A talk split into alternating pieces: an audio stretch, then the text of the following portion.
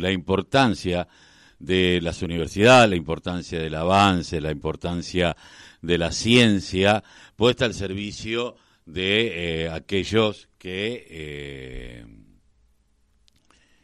necesitan. Y cuando hablamos de lo que necesitan, hablamos de, las, de, los acuíferos también, de, de, los ramales y de los arroyos y de todo lo que tenga que ver con eh, la cuenca Riachuelo Matanza y sus contaminaciones, la forma de controlarla, evitar que las empresas sigan contaminando, más allá del poder de policía que pueda tener cada uno de los municipios y en el caso particular de Acumar. Por eso estamos eh, en comunicación con eh, Bruno eh, de, Alto eh, de Acumar, a partir de que en Almirante Brón hay un sistema de monitoreo ambiental 4.0 desarrollado en la Argentina. Muy buenos días, Bruno. Carlos Tafanel te saluda.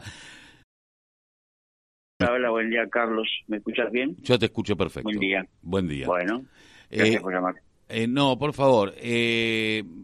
bueno, ¿qué es esto de tener este monitoreo ambiental 4.0? Bueno, eh, básicamente, como bien vos decís, ACUMAR es un organismo que está dedicado al saneamiento ambiental y en particular en lo que se llama Cuenca Matanza Rachuelo. Y cuando decimos Cuenca Matanza Rachuelo, decimos el río Rachuelo, Matanza y todos sus arroyos que conforman esa cuenca, que es una extensa zona de, de la provincia de Buenos Aires y de Cava. 14, municipios y ciudad autónoma. La ciudad de Buenos Aires.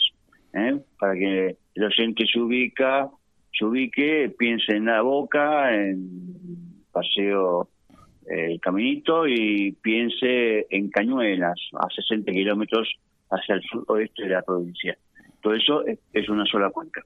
Eh, Dentro de las tareas que tenemos es el control industrial y fundamentalmente a las que están fuera de, parámetros, las que están este, excedidas en sus vuelcos industriales en, cantidad de contaminación, la estamos este, sancionando y obligando a que ajusten sus procesos hasta niveles permitidos de vuelco para que bueno se vaya reduciendo en forma gradual eh, la contaminación que se va a volcar sobre el río. Entonces, este proceso se viene dando ya hace 15 años. Y una de las tareas que se hace es la inspección, ¿eh? es, tomar muestras de, agua en, una parte del, proceso de vuelco de la empresa y esa agua se analiza en laboratorios. Lo que nosotros acá venimos a incorporar es eh, lo mismo, pero hecho en forma automática, permanente y online. Para eso nos parecía importante al asumir la gestión del 2019 con la presencia de Martín Sabatella de que tanto el control industrial como el monitoreo ambiental debía dar un salto tecnológico porque había ya tecnologías disponibles eh, digitales, electrónicas y electroquímicas para poder hacer otro tipo de controles. Y así fue que nosotros planteamos una necesidad de hacer esta, esta toma de muestras este, online, permanentes y automáticas, y bueno, se armó un proyecto con un consorcio público-privado, con financiamiento tanto de Acumar como de Ministerio de Ciencia y Tecnología, para desarrollar estos equipos que, bueno, en el mercado no existen porque, bueno, la cuenca es propia, lo que se mide es particular, la, la recepción de la información está en función de un centro de monitoreo que estamos desarrollando. Entonces, había que desarrollar el producto y es lo que estamos ahora en la etapa casi final de la prueba de los de los prototipos, que es lo que se hizo el otro día en una empresa de Brown, una muestra continua duró dos, dos sí, cuatro días, este, sin ningún inconveniente. Sea que se pudo ver todas las variables registradas en una pantalla, y se grabaron, se veían online y se podían ver a través de internet, este, y sin fallas, este, y muy interesante, por supuesto, toda la información que se brinda de esa manera.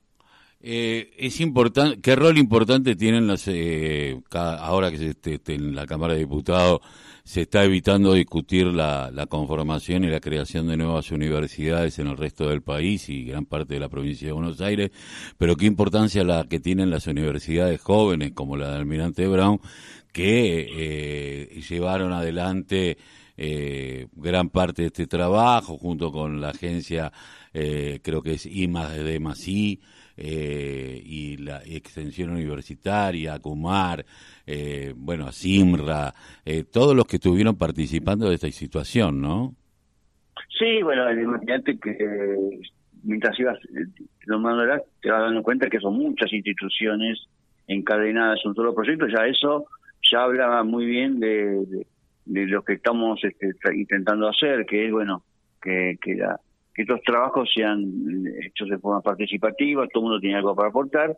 En este caso, una universidad joven no tiene trayectoria académica que, poner en, en, la mesa porque justamente es nueva, pero sí pone otras capacidades que son la, el conocimiento del territorio, este, carreras que empiezan a, a, involucrarse con las realidades de, de, los problemas reales y una gran capacidad de gestión de un proyecto complejo porque fue el que finalmente administró el proyecto. y, y, sobre esa experiencia se va haciendo fuerte, es decir, no arranca con papeles, arranca con cosas prácticas. Y me parece que eso es una estrategia muy inteligente en este caso de la universidad.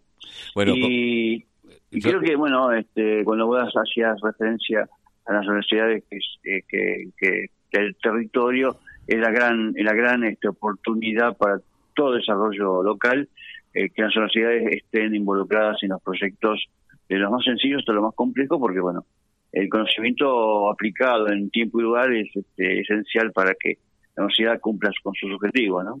Sí, yo pensaba en Gramsci la filosofía de la praxis, ¿no? Esto de eh, que no todo es paper, sino también esta combinación entre la práctica, lo empírico y lo teórico, y que hay universidades que tienen eh, una, una realidad de ciencia empírica, eh, producto que primero que sus alumnos son de ahí, eh, conocen el territorio, saben de sus consecuencias porque las viven, eh, y esto da un valor agregado a la hora de eh, uno lo que lo querría en la justicia, ¿no? Que los sectores populares estuvieran ahí porque también saben de qué se trata eh, las injusticias de la justicia eh, y uno lo puede ver en, esto, ¿no? Esta impronta que tiene Acumar a la hora de empezar a concretar proyectos. Ahora, ¿cuándo estaría a disposición de decir, bueno, la cuenca entera va a poder tener este tipo de control? No, la estrategia es la siguiente, bueno, estamos en, eh, en un proceso final, esto va a implicar que a haber nueve prototipos, nueve equipos a disposición de Acumar para usarlos como mejor le parezca, nosotros el mejor nos parezca es una estrategia orientada a los grandes aportantes, este es un puñado de empresas que son los que más contribuyen con la contaminación o con los vuelcos y son las que nos interesa monitorear, que para que tengas un dato en la cabeza de los oyentes con un solo dato podemos entender.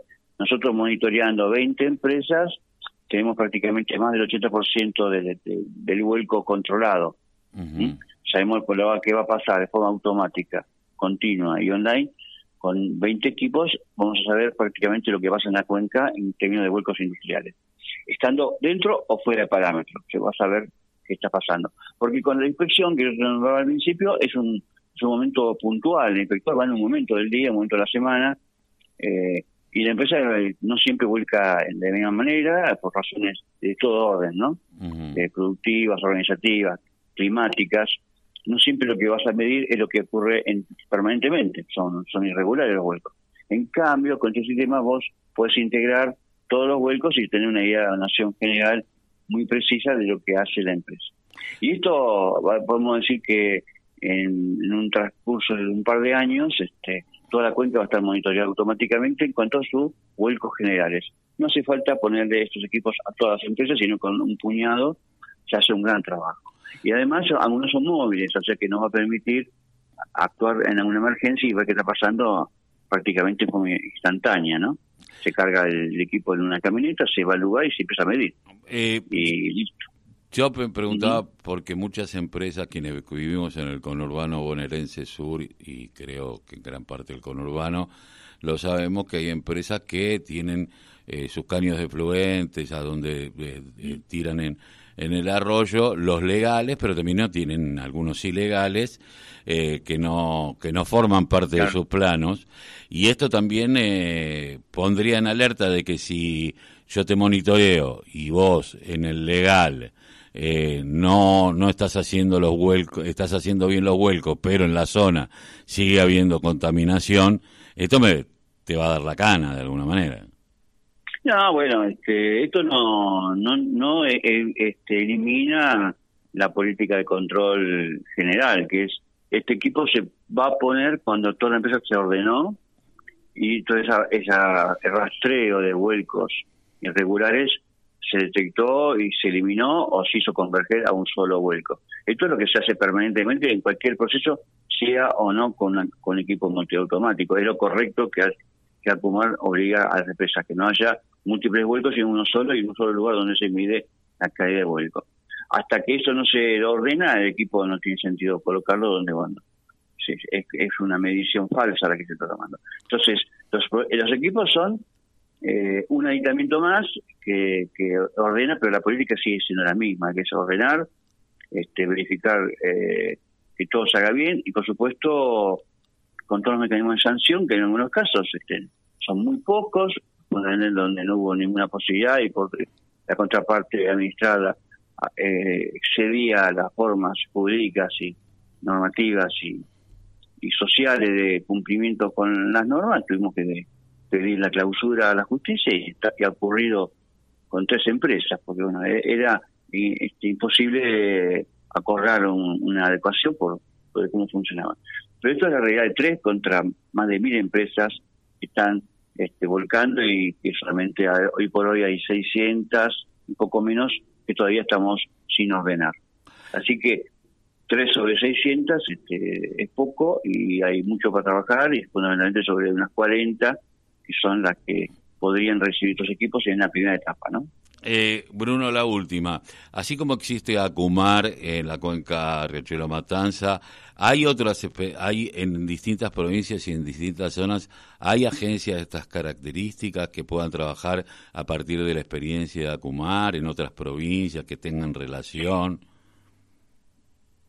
Acumar este, tiene la característica de ser un organismo eh, muy radicado en una cuenca particular, es decir, las experiencias no siempre son extrapolables, hay elementos para, para aprender, para intercambiar, nosotros este, estamos haciendo este, unas, este, empezando a fomentar un poco la internacionalización del organismo, eh, en estas próximas semanas hay una misión de, de compañeros que van a viajar a un congreso en Uruguay, eh, durante este año eh, en, calculamos que para junio se van a hacer unas jornadas dedicadas al tema calidad de agua y estamos invitando a expertos latinoamericanos fundamentalmente y algunos europeos para que cuenten sus experiencias.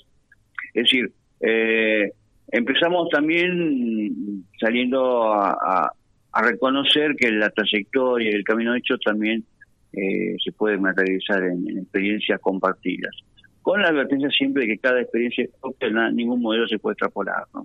Así que me parece que nuestra cuenca es muy propia, eh, un río muy propio, de llanura, este, prácticamente por momentos funciona como estuario del río de la Plata, así que la, la, correntía es muy baja, entonces no se puede comparar con otros ríos.